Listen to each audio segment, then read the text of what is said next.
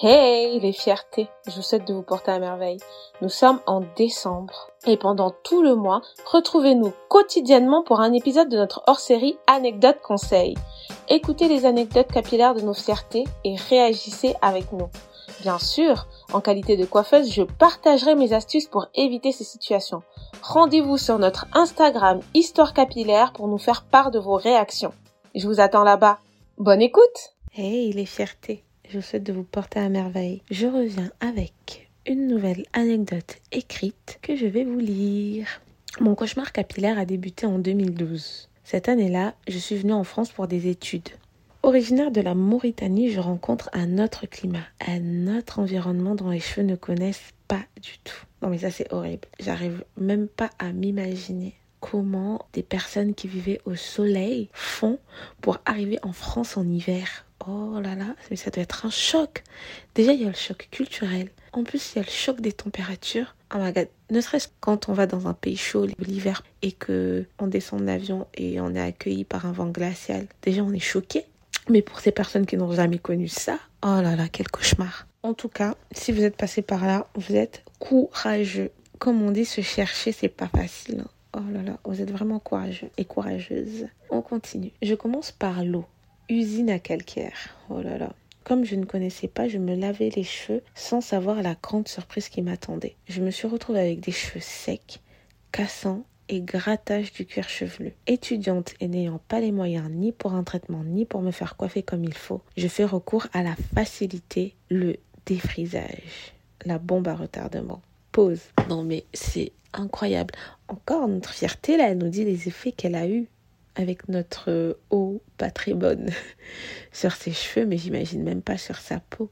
Si vous êtes dans cette situation, euh, vous faites votre shampoing et en dernière eau de rinçage, vous utilisez une bouteille de 1 litre. Vous remplissez à 10% votre bouteille de vinaigre blanc et tout le reste d'eau. Et vous rincez vos cheveux avec ça avant de les sécher. Ça va vous soulager. On continue. Donc j'ai recours à la facilité, le défrisage je me retrouve avec des cheveux lisses dont je n'avais pas d'utilité et que je couvre avec une perruque. Or, comme je dis, le climat de la ville où j'étais ne m'était pas favorable. Le vent incassable rendait mes cheveux de plus en plus cassants et fragiles. Quelque temps plus tard, je me laissais coiffer par une de mes camarades de classe. Et c'est là que la bombe a explosé. Au fur et à mesure, je me vois perdre complètement mes cheveux. Au milieu de ma tête, je vois un trou. Bon, on va faire une petite pause. Dans l'anecdote 1, on parlait des copines. Mais là, c'est pas le même genre de copines. Non, ce qui est intéressant de voir là, à ce stade-là de l'anecdote, c'est que on laisse pas n'importe qui toucher nos cheveux.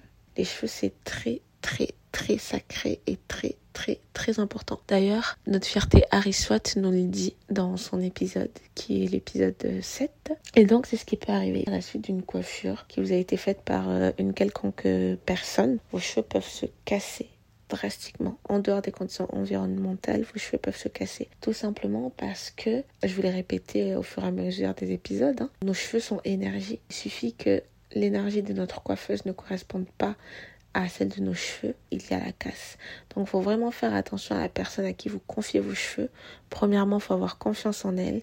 Et euh, deuxièmement, il faut s'assurer que vous soyez compatible. Quoi. On continue. Donc, on en était, au fur et à mesure, je me vois perdre complètement mes cheveux au milieu du crâne. C'est comme ça que j'ai compris que plusieurs paramètres peuvent agir sur nos cheveux. Le climat, le stress, les mains qui nous coiffent, les produits et l'état mental dans lequel on est. Car oui, en étant la benjamine de ma famille, me retrouver à plus de 5000 km de mon cocon familial n'a pas été facile. Surtout que ce pays ne m'a pas fait de gratuité. Oh là là, elle a raison.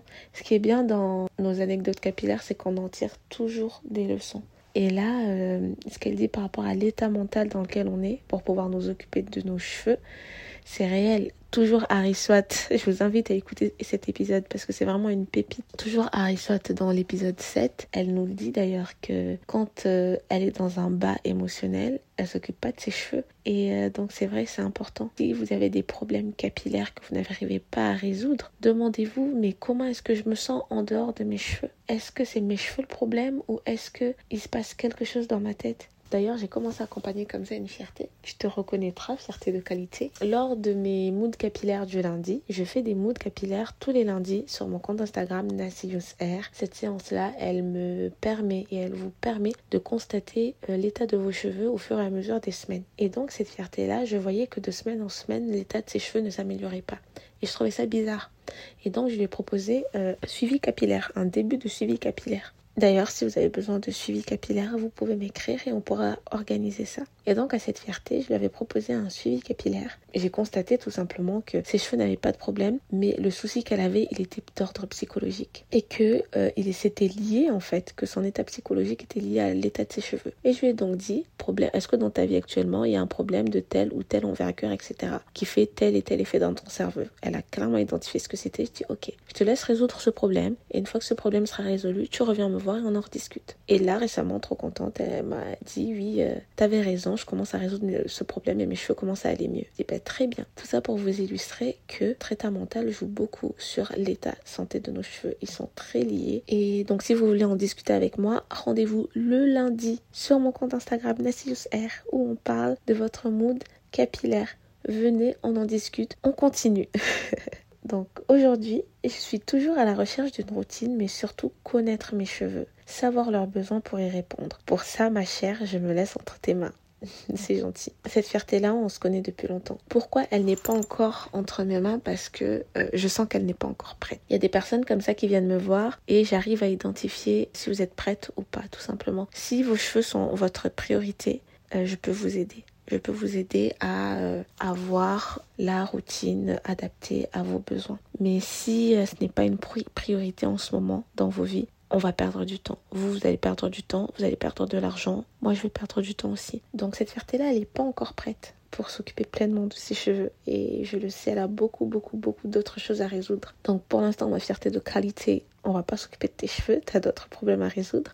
Mais quand tu seras prête, on le fera ne t'en fais pas. Si vous vous retrouvez dans le même état qu'elle et que vous sentez prête justement à adopter une routine qui soit adaptée en fait à vos besoins capillaires du moment, euh, je vous mets un lien euh, dans la barre de description pour réserver un appel découvert. Comme ça, on pourra en discuter et mettre en place ben, les actions à mettre en place pour réaliser votre suivi capillaire et je pourrai vous accompagner dans l'élaboration de votre routine adaptée à vos besoins. Sinon, rendez-vous tous les lundis, je le répète, pour notre mood capillaire du lundi sur mon Instagram Nassius R. Vous avez droit à des conseils personnalisés et on fait le suivi de l'état de vos cheveux de semaine en semaine. Ne ratez pas ce rendez-vous. Allez, je vous laisse. Merci, fierté de qualité, pour cette anecdote. Je vous dis à demain. Je vous remercie de nous avoir écoutés jusqu'à la fin et merci à notre fierté du jour pour son partage d'expérience. Si cet épisode vous a plu, mettez-nous 5 étoiles sur votre application d'écoute favorite et laissez-nous un avis. Vos retours et vos partages sont précieux pour la vie de ce podcast. Pour vos réactions concernant l'épisode du jour, rendez-vous sur l'Instagram d'Histoire Capillaire. Pour plus de conseils coiffure, le compte Nassius Air est une mine d'or. Et pour recevoir votre surprise pour les fêtes de fin d'année, inscrivez-vous à la newsletter d'Histoire Capillaire. Tous les liens seront dans la description de l'épisode. Merci, merci, merci pour le temps que vous nous offrez en écoutant ce podcast. En attendant de vous dire, bisous chez vous et portez fièrement vos coiffures.